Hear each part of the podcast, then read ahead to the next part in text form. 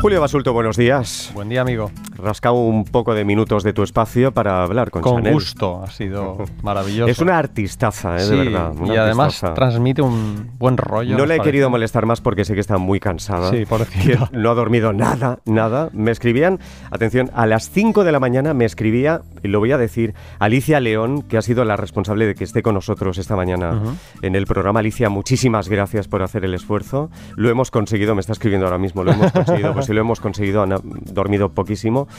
Y está agotada mentalmente, sobre sí, todo, ¿no? sí, Mucho esfuerzo mental también, ¿no? Y mucha presión.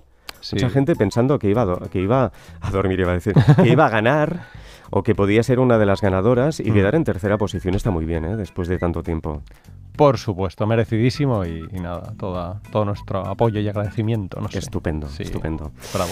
Bueno, esta semana, Julio, quieres dedicar tu espacio a llamadas de los oyentes, pero también a algunos de los muchos correos que nos envían con dudas nutricionales nuestros oyentes. De hecho, tenemos tantos correos que en esta ocasión vamos a saltarnos la patraña de la semana para intentar que nos dé tiempo a abarcarlos todos. Pero no vamos a empezar ni con una llamada telefónica ni con un correo electrónico. Vamos a escuchar un audio que muy amablemente nos ha enviado el doctor Fernando Verdú Pascual, profesor de Medicina Legal y Forense y Ética, éti- Ética Médica de la Universidad de Valencia. Tiene que ver con una llamada de un oyente que, bueno, hace unos días te preguntó Julio si el azúcar de la fruta se transforma en alcohol en el cuerpo. Venga. Y esto es lo que nos ha contado. El síndrome de la autocervecería consiste en la producción interna de alcohol etílico a partir de los alimentos que se ingieren, fundamentalmente los carbohidratos. Se manifiesta clínicamente porque una persona parece que esté bajo la influencia del alcohol sin que haya tenido absolutamente ningún contacto con ese producto. La persona puede presentar una deambulación vacilante, dificultad para hablar, mareo, descoordinación y desinhibición. La causa de este fenómeno es la presencia de ciertos microorganismos en el aparato digestivo, fundamentalmente levaduras, que fermentan los carbohidratos y como si de una fábrica de cerveza se tratara, generan alcohol etílico que se absorbe hacia la sangre. Si en esas condiciones se hace una prueba de alcoholemia, puede dar positivo y dar problemas médico-forenses. No son casos frecuentes. La cantidad de alcohol que se genera no suele ser demasiado alta. Pero la realidad es que si alguien que ha dado positivo soplando un etilómetro dice que no ha probado el alcohol, es posible que diga la verdad. Después tendrá que comprobarse si tiene ese trastorno o está mintiendo. Bien. Maravillosa explicación y yo Sí. no tenía ni idea de todo esto.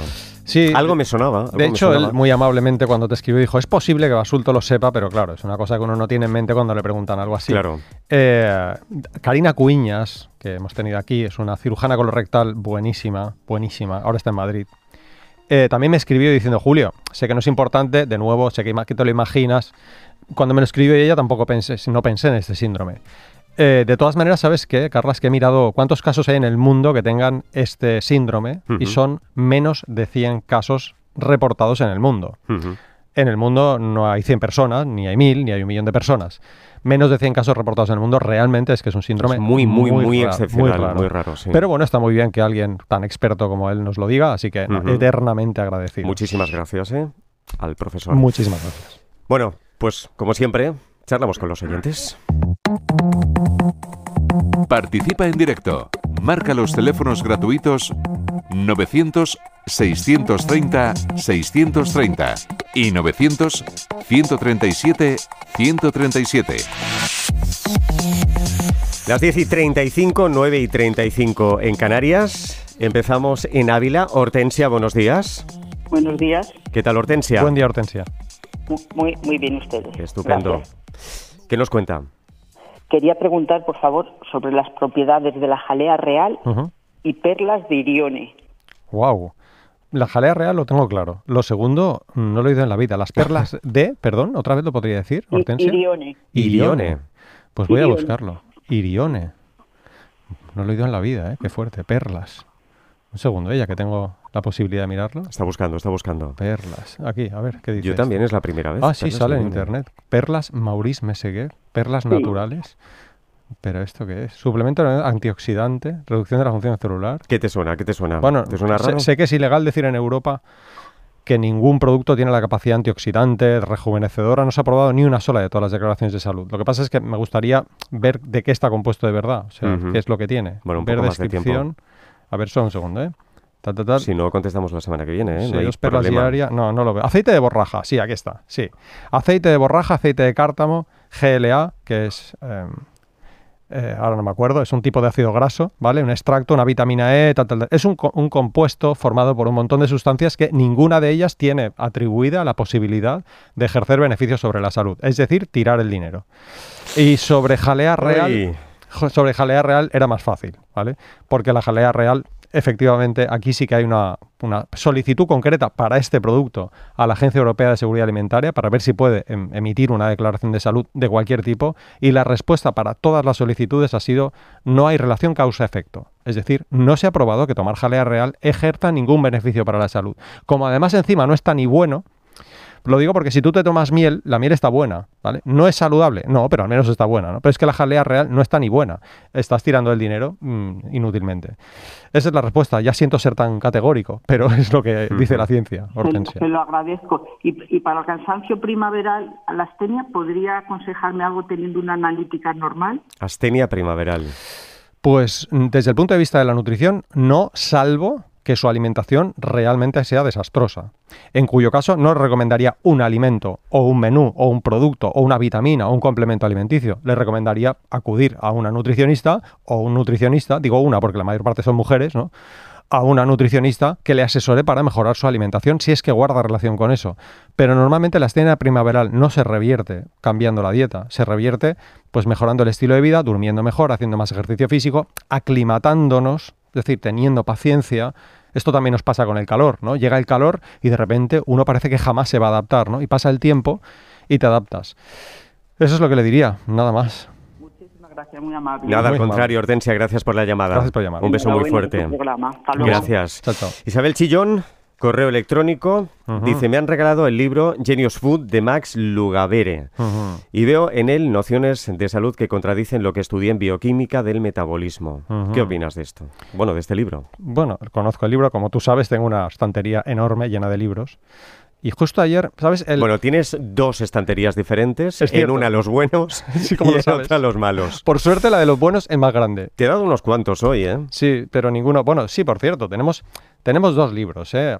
Para, bueno, tres. Tres libros que vamos a entrevistar. Es decir, nos, nos envían libros, no todos nos gustan, pero justamente tenemos tres buenos. Uno se llama Adiós expectativas o la realidad, de la gran Mónica de la Fuente. Otro es Tengo, Tengo un nudo en la barriga. de Alberto Soleri con Chin Rouget. Sí, que es un cuento sobre la ansiedad infantil. muy bueno. Y por último, pero no menos importante, Vegetarianos con más ciencia, de Lucía Martínez. Total, que yo tengo una estantería Bueno, llena de libros y este, precisamente, el que nos pregunta Isabel Chillón, que se llama Ujú. Genius Food, que es un bestseller mundial, por cierto, pues lo tengo ahí. Y yo lo que hago con estos libros es que me los leo. Eh, antes de contestar, eh, hace unos días eh, estuvimos el editor de mi último libro, Laura Caorsi, la periodista prolo- prologuista del libro, y Francisco Juelos, el epiloguista, abogado experto en derecho alimentario, hicimos un directo en Instagram para presentar el libro. Laura Caorsi, tú lo sabes, te lo he dicho y tú la has visto, ¿no? Tú la has, la has conocido. Es una persona que es una, es una máquina de titulares, ¿vale? Es una persona que escribe muy bien. Yo trabajé con ella un tiempo y es que era alucinante lo bien que escribe. Total, que su respuesta a, en cierto momento en el que hablábamos de las dietas milagro, su respuesta fue la siguiente. La voy a leer, porque la puse luego. A lo- ver, a ver. Tomé nota mientras ella hablaba. Es de esas personas que hay que ir tomando nota. ¿eh? Dijo: Una de las razones por las que triunfan propuestas dietéticas engañosas, por ejemplo, adelgaza para siempre sin esfuerzo, que hay, hay libros así, ¿eh? por cierto. Sí, sí. Una de las razones por las que triunfan propuestas dietéticas engañosas es que hay demasiadas personas buscando soluciones inmediatas a costumbres que son persistentes. Es muy bueno. Una costumbre persistente no se soluciona con una, con una propuesta inmediata, no va así. Tú no, no sé, si tienes un montón de tierra en tu jardín que te ha costado 15 años ponerla, no la quitas en 5 minutos, ¿verdad Claro. que sí? Pues eso pasa con las costumbres dietéticas. Es un libro, el de Genius Food, que nos dice cuáles son los alimentos que mejoran nuestra memoria y además ayudan a la claridad mental. Que me digan a mí eso es dónde están. En el Human Nutrition and Dietetics no salen, en los libros de referencia. Tácticas, perdón, tácticas y alimentos que rejuvenecen tu cerebro independientemente de tu edad, nos propone. Nos dice un, pes- un sistema para perder peso que es tan bueno que le llaman la bioliposucción bioquímica. Claro que sí. Ponle un nombre así que la gente piense que medicina. Rimbombante, ¿eh? Me Eso es, parece más rimbombante, creíble, ¿no? ¿no? Y los alimentos que mejoran tu felicidad. Tanto a corto como a medio plazo. Mira, perdona, la nutrición va bien para la salud, pero no es una varita mágica. O sea, no es un talismán, no es el rey Midas. Esto no funciona así. En fin, que el libro lo que opino es que lo mejor es tirarlo a la basura o mejor reciclarlo. Y luego también, ya está, eso es lo que diría, nada más. Está. Oye, por cierto, antes de avanzar, estamos acompañados en el estudio, ¿eh? Sí, por favor, gracias. Quina y Blanca, muchas gracias ¿eh? por venir. Muchas gracias. Bueno, seguimos en Madrid. Ana, buenos días. Hola, buenos días. Adelante. Ana. Eh, mira, eh, quería hacer tres preguntas rapiditas. Venga. Primero, eh, ¿es verdad que el té roca es bueno para las digestiones, eh, el estreñimiento, en fin, que tiene muchas propiedades digestivas? Segundo, Ujú. debido a la cantidad de colesterol que parece ser que tiene el pulpo, el calamar, la sepia, ¿cuál sería la ración adecuada?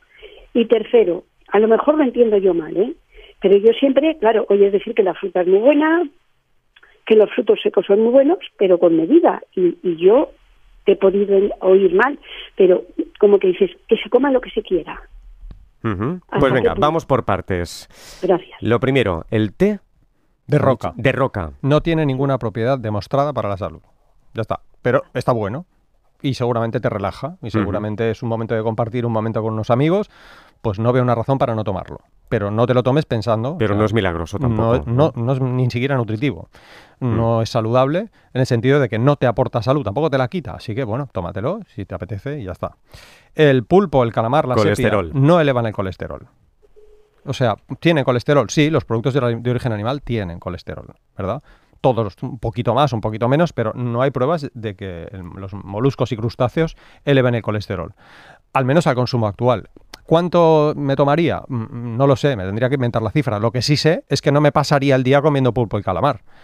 Y no porque me suba el colesterol, sino porque eso impide que yo siga una dieta saludable, que es aquella que está basada en alimentos de origen vegetal poco procesados. Y el pulpo y el calamar no salen de un árbol, es decir, no son productos de origen vegetal poco procesados. ¿no? Pero, pero vamos, por poner una cifra compatible con lo que recomienda la Autoridad Europea de Seguridad Alimentaria, pues dos raciones a la semana son perfectamente compatibles con la salud y desde luego no van a subir el colesterol. Otra cosa es que tú tengas una alergia o algo por el estilo. ¿no? Y por último, los frutos secos y la fruta fresca masticada, ¿vale? No en forma de zumo, no en forma de compota, no en forma de algo horneado. eh, la fruta fresca y los frutos secos sin sal, que no sean conguitos, que no tengan chocolate encima, etcétera, etcétera, ¿no? son productos que no podemos cifrar una cantidad máxima en la población. Lo que se ha observado es que la gente que toma raciones superiores, tampoco estamos diciendo solo comas frutos secos, ni tampoco estamos diciendo solo come manzanas, no es eso. Pero el quintil superior de ingesta, que, que dicen los, los estudios científicos, es decir, la gente que realmente toma mucho, no tiene problemas para su salud, ni de colesterol, ni de hipertensión, ni de obesidad, ni de diabetes, más bien al contrario. Es decir, a mayor ingesta de estos productos, menos riesgo de estas patologías crónicas. Esa sería la respuesta. Pues muchas gracias, Ana. Gracias. Gracias y buenos días. Gracias y un abrazo. Armando Félix Zambrano nos pregunta si existe la flexibilidad metabólica, Julio, y qué opina sobre la dieta cetogénica. Hemos hablado alguna vez de ello. Hemos, sí, hemos hablado Sí. largo y tendido. Sí. Un día tenemos que volver a hablar del ayuno intermitente, por cierto. Carlos. Porque hace un par de semanas se publicó un nuevo estudio que viene a dar la razón a lo que hemos dicho siempre. Sí. No lo haga. Pero a pesar de eso, uno de los libros que te he dado Sí, hoy sí, sí, cuyo dice maravillas. No, no digas el título. No, no, dice maravillas del ayuno intermitente. Bueno, queda dicho. Avanza. Yo tengo, tengo un Ahora te busco el capítulo. Tengo un truco, sí, tengo un truco para los libros. Cuando tienes un libro delante que no sabes si es bueno o malo, ¿vale? Porque no dominas el tema, la clave es buscar algo que esté realmente mal. Es decir, algo que tú, como, no, como lego en el tema, veas que eso no está bien. Por ejemplo, yo te pongo un libro de seguridad vial. Sí. Y yo no soy un experto en seguridad vial, ni tú tampoco. O sí, no lo sé. Si yo en ese libro veo que en cierta página dice conducir a 130 kilómetros por hora con una venda en los ojos no es peligroso, el resto del libro, ¿qué harías con él? Claro, pues eso es lo que me ha pasado con este libro. Claro, ya justamente. está. Pues eso, es un Sí, truco sí. que no está mal. Bueno, entonces, la dieta cetogénica. Empezamos con la segunda parte Sí, de la pregunta. Pero espérate, Venga. porque esta misma pregunta la formula también Alberto desde Ávila. Alberto, buenos días. Eh, hola, buenos días. Buen buenos día. días. Qué maravilla. Hola, Alberto. preguntar sobre esto también, ¿verdad? Era yo porque te oí decir Alberto, eh, Armando antes, Sí, y que lo había... eh, bueno, eh, mira, eh, eh, Le escuchamos ah, entrecortado. Sí, perdón. Le escuchamos entrecortado, Alberto. Ah, espera, no sé si es que está con muy mala cobertura. Ahora, ahora mejor. Ahora Ahora mejor, mejor, sí. sí. Vale, tenía el altavoz puesto. Eh, Mira, pues eso, quería hacer la consulta sobre una dieta, eh, la dieta cetogénica. Sí. Eh, la está haciendo una amiga y bueno, eh, creo que reduce casi totalmente los hidratos. Y bueno, ella a nivel particular pues tuvo algún problema de la alimentación. Creo que tuvo bulimia, no sé si anorexia. Y es una, una chica que hace bastante ejercicio, de andar sobre todo y, y, tal. Y bueno, quería saber pues si era, si era una dieta sana. Bueno, ya te lo puedes imaginar. Em, Alberto, Alberto eras, ¿verdad? Sí, Alberto. Sí, Alberto. ¿Tú crees que una dieta que el 80% de las calorías, esa es la definición de dieta cetogénica, el 80% de las calorías tienen que provenir de las grasas? ¿Tú crees que eso es una dieta saludable? ¿De dónde sale la fibra dietética? ¿De dónde salen las vitaminas y los minerales que están en frutas y hortalizas? ¿De dónde salen esos nutrientes que no sabemos ni para qué sirven? O esos no nutrientes que están en los alimentos de origen vegetal y que se relacionan con una disminución de la mortalidad clara. No está. Si dijeras, bueno, pero es que sirve para adelgazar. Pues bueno, lo hago un tiempo, ¿no? Pero es que además no ha demostrado ser útil para adelgazar. La salud pública es como un avión en el que hay mucha gente dentro. ¿Quién arregla el avión? Pepe Gotera y Otilio, o lo arregla un experto, ¿no? Un equipo de expertos que se basen en lo que dice, pues no sé, el Colegio de Ingenieros Aeronáuticos, ¿no? La dieta cetogénica es un invento que en el caso de patologías como la obesidad, como la diabetes o como la longevidad o como el cáncer, que se utiliza mucho para el cáncer, no ha demostrado ser útil. Pero es que además se relaciona con más riesgo de trastorno de comportamiento alimentario, es decir, puede empeorar un, trastorno que ya esté en la persona o incluso desarrollarlo, aparte desde luego de aumentar el riesgo de obesidad. Sin embargo, hay que decir, y esto es verdad, que así como el ayuno intermitente no ha demostrado ser útil para nada, la dieta cetogénica sí es útil para algo en sobre todo niños, puede ser adultos, pero es más raro, sobre todo en niños que tienen una epilepsia refractaria a la medicación, es decir, que no funciona la medicación que ha pautado pues el equipo de neurología, en ese caso una dieta cetogénica con un muy buen control por parte de un equipo multidisciplinar donde tiene que haber nutricionistas, ahí puede estar indicada la dieta cetogénica, solo ahí. Esa es la respuesta, Alberto. Pues ya lo tiene. ¿Qué opinas? Eh, pues bueno, un poco la idea que tenía menos sí, ¿verdad? dato, que claro, no, lo conocía, pero... Era solo para reconfirmar, ¿no? Sí, sí, sobre todo la, parte general, digamos, de sobre, sobre si era saludable y tal, pues eh, un poco lo que la idea que tenía, vamos. Claro. Pues muchas gracias. Gracias, gracias, y buenos días, Alberto. Y volvemos. estábamos también en la flexibilidad metabólica. Volvemos a Armando Félix Zambrano, que si existe la flexibilidad metabólica. Pues sí, es un concepto emergente en nutrición y en ciencia, es decir, no es que esté ampliamente desarrollado, pero es un concepto interesante y, yo estoy suscrito a lo que se publique. De hecho, hay un estudio muy bueno, ahora voy a la respuesta, ¿eh? pero por si alguien quiere investigar y que lo pregunta, pues yo citaría un estudio de Good Pasteur, Good es como bueno y Pasteur, P-A-S-T-E-R, ¿vale? Como Pasteur, ¿vale? Pero sí, la U, Pasteur. Eh, se publicó en Cell Metabolism en 2017, mayo. ¿vale? En ese estudio nos dice que la flexibilidad metabólica es muy importante para descubrir cómo diferentes personas responden de manera distinta a iguales condiciones metabólicas. Por ejemplo, yo paso una infancia en la que estoy expuesto a mucho azúcar, por ejemplo, a mucha grasa o paso una infancia en la que soy muy sedentario. ¿Cómo es que hay personas que engordan y personas que no engordan? ¿no? ¿Es culpa de la persona que tiene poca fuerza de voluntad? No, señor. Hay factores metabólicos, no solo genéticos, sino factores metabólicos que influyen sobre eso. Por eso hay personas más vulnerables a la obesidad. Esa sería la respuesta. En Murcia, Néstor, buenos días. Hola, buenos días. Lo primero, daros la enhorabuena a los dos por el, programa tan bueno que hacéis. Muchas gracias. Maravilloso. Y bueno, pues eh, también quería haceros una pregunta respecto al metabolismo, ya que ha salido esto.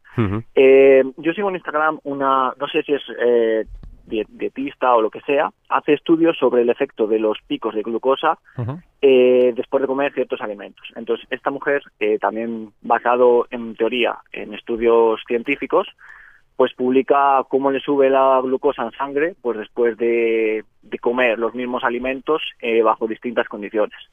Ya sea haciendo ejercicio antes de comer o por ejemplo eh, sugiere también ingerir eh, vinagre para reducir los picos o cosas así. Entonces quería preguntarte si si esto es algo importante que debemos considerar a la hora de pues eso de comer ciertos alimentos. Por ejemplo aquellos que tiene que generan pico de glucosa en nuestra sangre.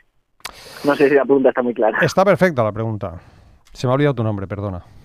Néstor. Néstor, disculpa. Néstor. FAO, Organización Mundial de la Salud, FAO, ¿vale? Dice, debemos mantener una actitud cauta al escoger alimentos basándonos en el índice glucémico o en la carga glucémica. Eso opina la FAO. Lo mismo opina la Agencia Europea de Seguridad Alimentaria, lo mismo opina la Academia Norteamericana de Diabetes. Si hay alguna persona a la que le preocupa el índice glucémico es a las personas con, a las personas con diabetes, sea tipo 1, tipo 2, tipo, o tipo diabetes gestacional. ¿no? Eh, y fíjate que incluso en ese caso no nos dice, es imprescindible seguir el índice glucémico. Sin embargo, sí que nos dice algo que no paro de repetir en este programa y que repetir hasta que me echen base su dieta en alimentos de origen vegetal poco procesados. Es que esa idea no ha cambiado en los últimos 30 años. La gente dice, es que los nutricionistas cada día decís una cosa distinta. Pues bueno, sí, es posible, pero con respecto a la base, los cimientos de la nutrición no han cambiado. Pues yo te aconsejaría eso, una actitud cauta. ¿Por qué? Porque hay alimentos con bajo índice glucémico, por ejemplo, el tocino, el tocino, el chorizo, tiene un bajísimo índice glucémico. ¿Tú crees que eso es saludable? No, claro que no. Hay alimentos que tienen un índice glucémico más elevado, por ejemplo el plátano, y es totalmente saludable, incluso los dátiles, ¿no? Eh, por tanto, basarnos solo en este concepto, pues puede confundir más a la población que orientarle. Esa es la respuesta, Néstor. Vale, pues muchas gracias. Pues al contrario, gracias por llamar y por la confianza. Muchas gracias. Gracias y hasta otra. Antonio Romero nos pregunta sobre el café soluble. ¿Qué opinas, Julio? Bueno, el café soluble tiene el San Benito de que es cancerígeno. Eh, mucha gente lo piensa. Y eh, también hay quien piensa, por cierto, que te convierte en inmortal. hay gente que toma café pensando que hace salud. Esto es así. ¿eh? Pues el Fondo Mundial para la Investigación del Cáncer eh, em, lo sé porque sabes que escribí un libro que se llama Dieta y Cáncer, ¿no? Entonces, por eso me empapé del tema. No es que yo esté visitando todo el día pacientes con cáncer, pero sí que me he leído lo que dicen los consensos al respecto, por si acaso, ¿no? Pues nos dice que el, café tiene un efecto neutro sobre el riesgo de cáncer. Es decir, no protege del cáncer, pero tampoco causa cáncer al nivel de ingesta habitual. Claro, si tú tomas 10 cafés al día, pues quizás sí, ¿no? Estás tomando mucha acrilamida, tal, pero eso no es algo que suele hacer la población general. Entonces, como consejo para la población es, tome ese café un poco si le apetece, pero no pensando que hace salud, salvo si su médico le ha dicho, usted tiene hipertensión arterial, no tome café, por ejemplo, ¿no? U otras condiciones en las que seguro que está contraindicado el café. Esa es la respuesta. Y eso incluye el soluble, por cierto. Didi, perdona. No, no. Vamos a Madrid. María José, buenos días. Hola, buenos días, ¿me oís bien? Sí, estupendamente. Muchas gracias. Una, una, familia adicta, no es un día cualquiera. Qué bien, muchas gracias. Eso es una adicción saludable. sí. Mira, eh, yo soy la madre de una chica de 19 años que ha decidido ser vegana por cuestiones eh, de, pues eso, medioambientales y ecologistas y demás, ¿vale? Y entonces te voy a hacer una pregunta que me dice ella que le da vergüenza hacerla que está en la cocina escuchando y otra yo como madre. Venga. Entonces, mira, como madre, mi hija siempre ha tenido la regla regular y, normal y desde que ha empezado a quitarse toda la carne y el pescado, que pues, llevamos en casa una comida pues muy saludable y demás, ¿no? Y entonces ha, empezado, ha tenido problemas, con, o sea, se le ha retirado la regla, le ha bajado un poco un mes, se ha hecho análisis y está todo correcto. Entonces ha sido como causa-efecto, dejar de comer mm, proteína de origen animal y retirarse de la regla. No sé si eso tiene algo que ver o ha sido una cosa coincidencia. Esa es la primera pregunta. Y la que me dice ella que le tiene preocupada es que, claro, ella se está, o sea, se echa, nosotros en casa no usamos sal por norma y ella se ha comprado sal yodada para para hacer, pues eso, lo del yodo, ¿no? para tener una cantidad de yodo.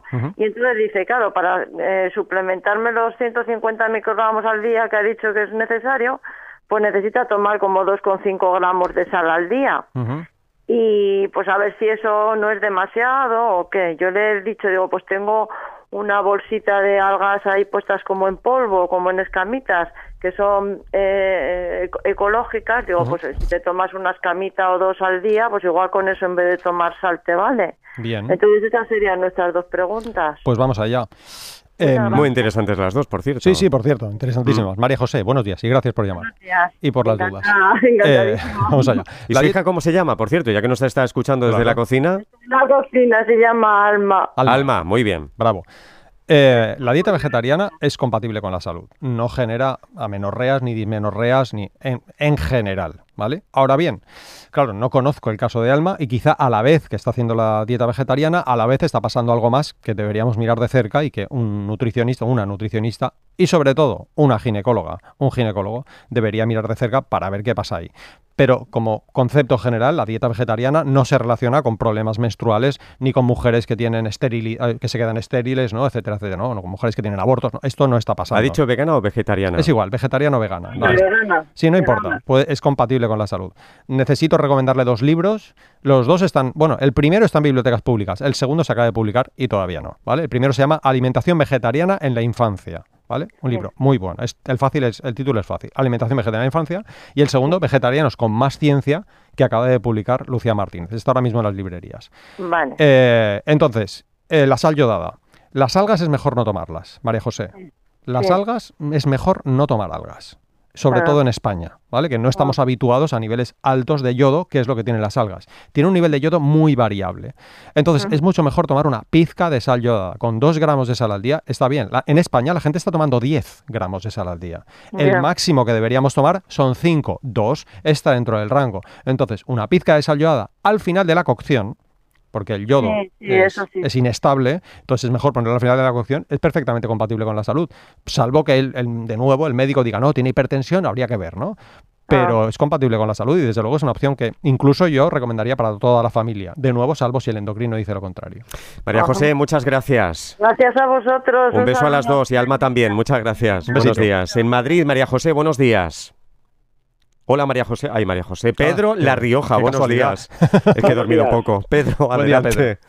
Buenos días, creo que hay poco tiempo, entonces bueno, Sí. agradecer a todos los trabajadores y trabajadoras eh, de la radio que Amén. es posible que nos podamos comunicar esta, esta mañana. Muchas Eh, Estoy gracias. de acuerdo. Es una pregunta sobre hidratos de carbono, Venga. que me da la sensación de que es una pregunta tal vez un poco puntiaguda y que no sé hasta qué punto tiene sentido, pero eh, para valorar eh, nutricionalmente los mm, siguientes eh, hidratos de carbono, a ver si hay alguno más recomendable que otro o todos Venga. eh, cocinados de una forma adecuada, cocidos o algo así, pueden ser igual de saludables.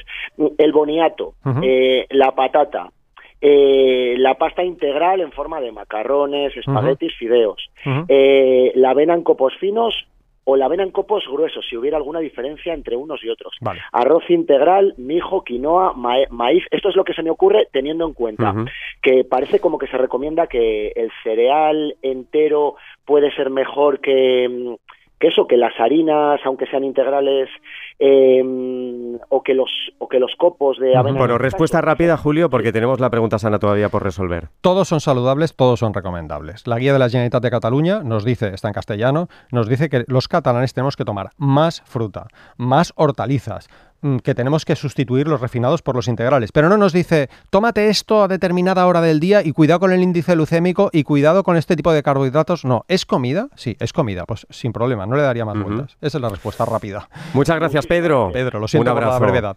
Pregunta sana. Venga. Bueno, la semana pasada preguntábamos, ¿el nivel de control que existe sobre los complementos alimenticios es igual que el que se aplica a los fármacos, Julio Asulto? Bien, pues Estela Sandra Bentolila Benchimol, jefa del Servicio de Departamento de Inspección y Control de la Agencia Española de Medicamentos y Productos Sanitarios, ¿vale? Es decir, no Sí. es un cuñado ni una cuñada, ¿no? En un documento que se publicó precisamente en la Agencia Española de Medicamentos y Productos Sanitarios, nos dice, y digo que es una persona muy reputada, nos dice que el nivel de control que hay en los complementos alimenticios, por ejemplo, la jalea real, ¿no? es muy inferior al que hay sobre los medicamentos. Águeda Resco, de Vizcaya, ganó un ejemplar de Crónicas Eróticas de Ezequiel López Peralta. ¿Qué preguntas hoy? Los preparados del Ayurveda, medicina tradicional y alternativa del subcontinente indio, contienen plomo, mercurio, arsénico y otras sustancias que se sabe que son perjudiciales para el ser humano. Los preparados de la Ayurveda contienen plomo, mercurio arsénico y otras sustancias que se sabe que son perjudiciales para el ser humano. Si saben la respuesta, no es un día cualquiera, arroba rtv.es y en juego más vegetales, menos animales, de Julio Basulto y Juanjo Cáceres. Julio, hasta la semana que viene, cuídate mucho. Te quiero un montón. Yo también a ti. Boletín informativo y volvemos.